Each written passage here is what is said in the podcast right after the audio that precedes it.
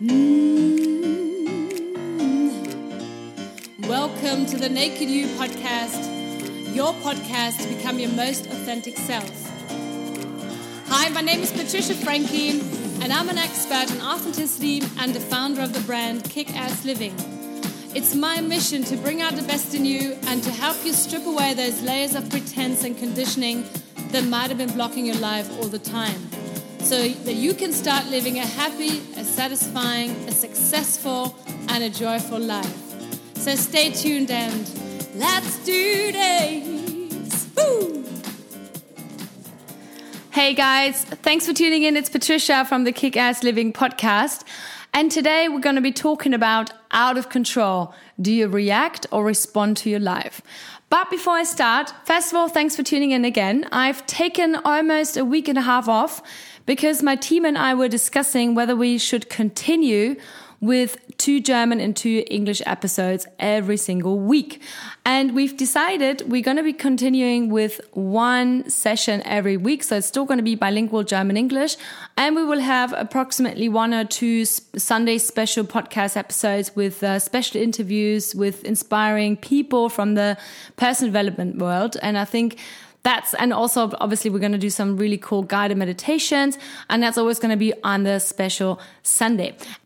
We've also got some more exciting news because the Kick Ass Living Academy, your personal life coaching program, has finally been launched, and you can find that program on my homepage on www.patriciafrankie.com or go directly on the Kick Ass Living homepage, which is www.kal.academy. It's also short for Kayla. That's what's the academy called here in my among my team.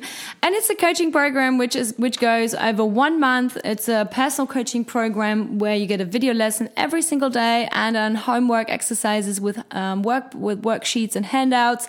And you also get guided meditations and a self hypnosis that will really reduce your any any kind of self doubt or limiting self beliefs that you still carry inside of you.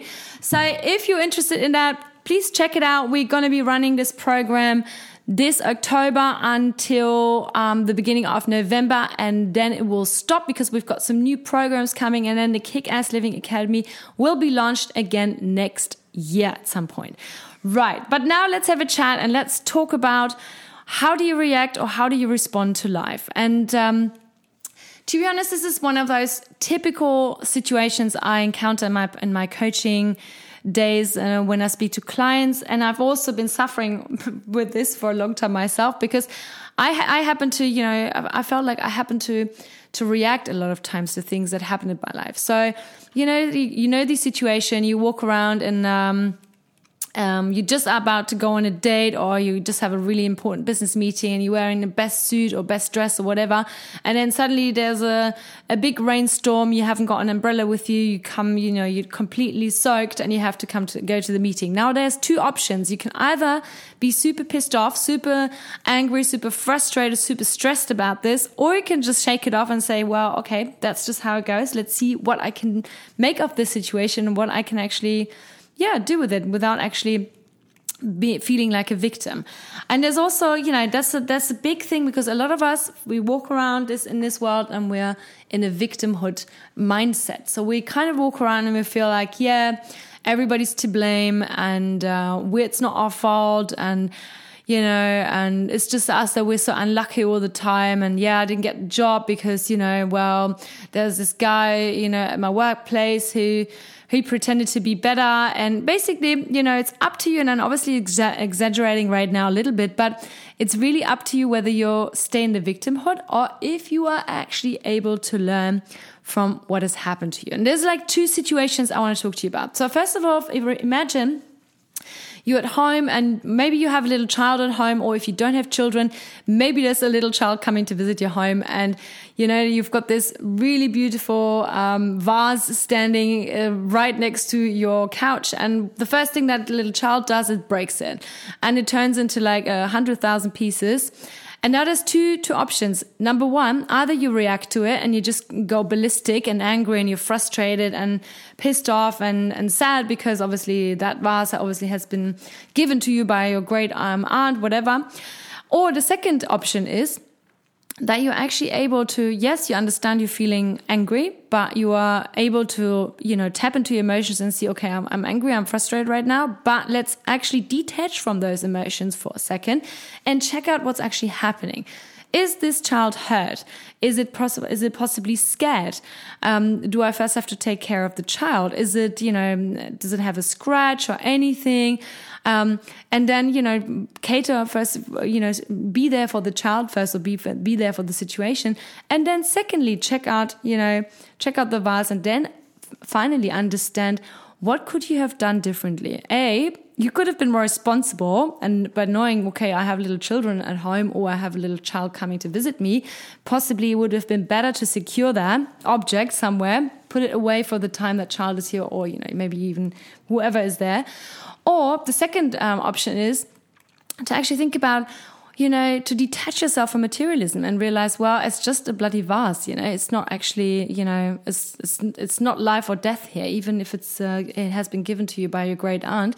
And maybe you even find a solution for yourself and think, hmm, you know, even though it broke into so many pieces, perhaps it can be fixed and it can be, you know, it actually tells a story now. So it really is about how you look at things and how, and then these things change. So how you look at things and how you perceive them is how uh, this is how that you, how they actually change. And most of us run around in life and they think that oh my god you know in order to feel better about myself you know i need to change the circumstances. But Yes, life is a little bit out of control for most of us. Yes, we can take control on the one hand because we can set an intention, we can create a goal, we can go after that goal. For instance, you want to um, lose some weight or you want to you want to become more fit. Then obviously you go to the gym. You have your three months uh, three months plan where you do all your um, exercises and your nutrition. And obviously, if you keep working hard and and persistently at that goal, then in three months' time you will obviously already see some results. But life obviously doesn't work like that that everything is predicted by us. So a lot of stuff just happens to us. And then it is really up to you how to you know whether you react impulsively with all your emotions or if you are able to be more mindful and to to really you know respond to it with a with a more mindful mindset where you just go okay it's important to feel these emotions, you know, whatever they're going through, whatever you're going through. And I always talk about this, how important it is that we actually embrace um, our negative emotions because society a lot of times tells us, yeah, you know, you shouldn't be crying in public. It makes you, you will be perceived as weak or you, you can't be that angry or frustrated, whatever. But obviously, these emotions are all part of us, right? I mean, they belong to us like fun, laughter, like joy, like pleasure. They are part of us. They're like, the rain and the sun without only these two together create a rainbow meaning your life and your person. So when we feel these negative emotions like oh my god i'm really sad i'm really frustrated i'm really angry right now then it's okay to feel them but to also be able to snap out of them and then to see okay what what's actually what what what lies underneath it all? Like what's the whole situation? How can i make it better? And what is the learning from it? And what is the solution from it? And you know, like um, I've, I've, I've, you know, I, I, can talk about this easily now because I've been struggling with this for most of my life, so I really know what I'm talking about. And I've, you know, I've realized at some point that anything in personal development or psychology is really like training a muscle.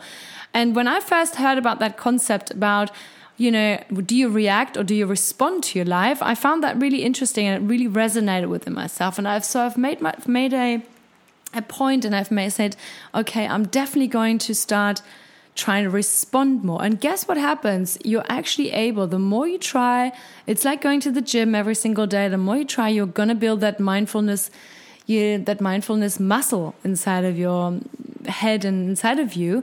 And um, you're actually able to react less impulsively and be able to respond more mindful. And this just happened to me yesterday. I have a torn tendon in my um, Achilles. I don't know what it's called in English, but Achilles um, tendon. So, and I would love to say that I was. Um, you know, uh, something that happened to me on the sports field pl while playing soccer or something. Well, this is usually the common um, thing that you know that professional football players have, and then that's when they, they get taken off the the ground crying and, and exaggerating. But actually, it's really painful.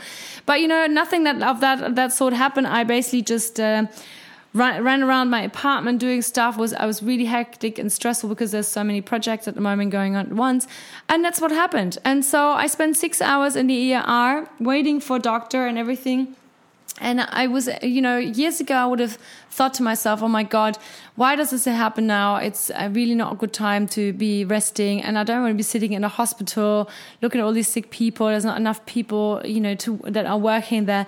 But at the same time, I sat there and I realized, wow, I'm really, actually really grateful because I'm grateful that I live in a country where I can go to ENR and I'm grateful that there are um, doctors and nurses that actually care for me. And I'm grateful that maybe this has happened to me now because I've realized, okay, I probably need some, you know, I need to restructure my day a little bit, be less stressed, be, you know, be a little bit less hardworking, and I could probably delegate some of my work to some of my team members a bit more. And this is what I learned from it. And I think years ago, I would have been really angry and frustrated, and I would have, you know, been really horrible to myself, you know, saying, oh, you're so silly of doing this. But at the end of the day, these things just happen. They're out of control. We cannot control. So now I have the choice, and so do you. If something like this happens to you, will you now be walking around on eggshells for the rest of your life, always watching out for a situation, hoping this will never happen to you again? Or will you just go, you know, through life and think, okay, I have an option to how I react to this? Because it's only 10% of what happens to us and 90% of how we react to it. And I find when you really, really think about that concept that only 10% is happening to us and 90% is what we make out of it, then we are still super in control, even though we are paradoxically out of control. Because it gives us like an invincibility shield, because we can walk out there into this world and whatever happens and whatever life throws at us, we are able to respond to it mindfully and to see you know, obviously first feel those negative emotions, whatever, and then respond to it mindfully and say, hey, hold on. What is there to learn here in this situation? What can I do better in the, in the future? Or what is there to learn from me? What, how can, how can this make me grow? And if you walk around with this kind of mindset and this kind of attitude, then I guarantee you, your life will be filled with joy, success, and happiness. And I'm really excited to hear from you. Maybe you want to write to me on my Instagram at Patricia Kickass if you have any similar situations that you've encountered and what you've learned from them. I'm really always excited to hear from you. Also, if you're interested in the Kick Ass Living Academy, which has just launched now, let me know. Go on www.kal.academy. I'm looking forward to having you. Have a beautiful day. Lots of love. Let's kick ass and speak soon. Bye bye.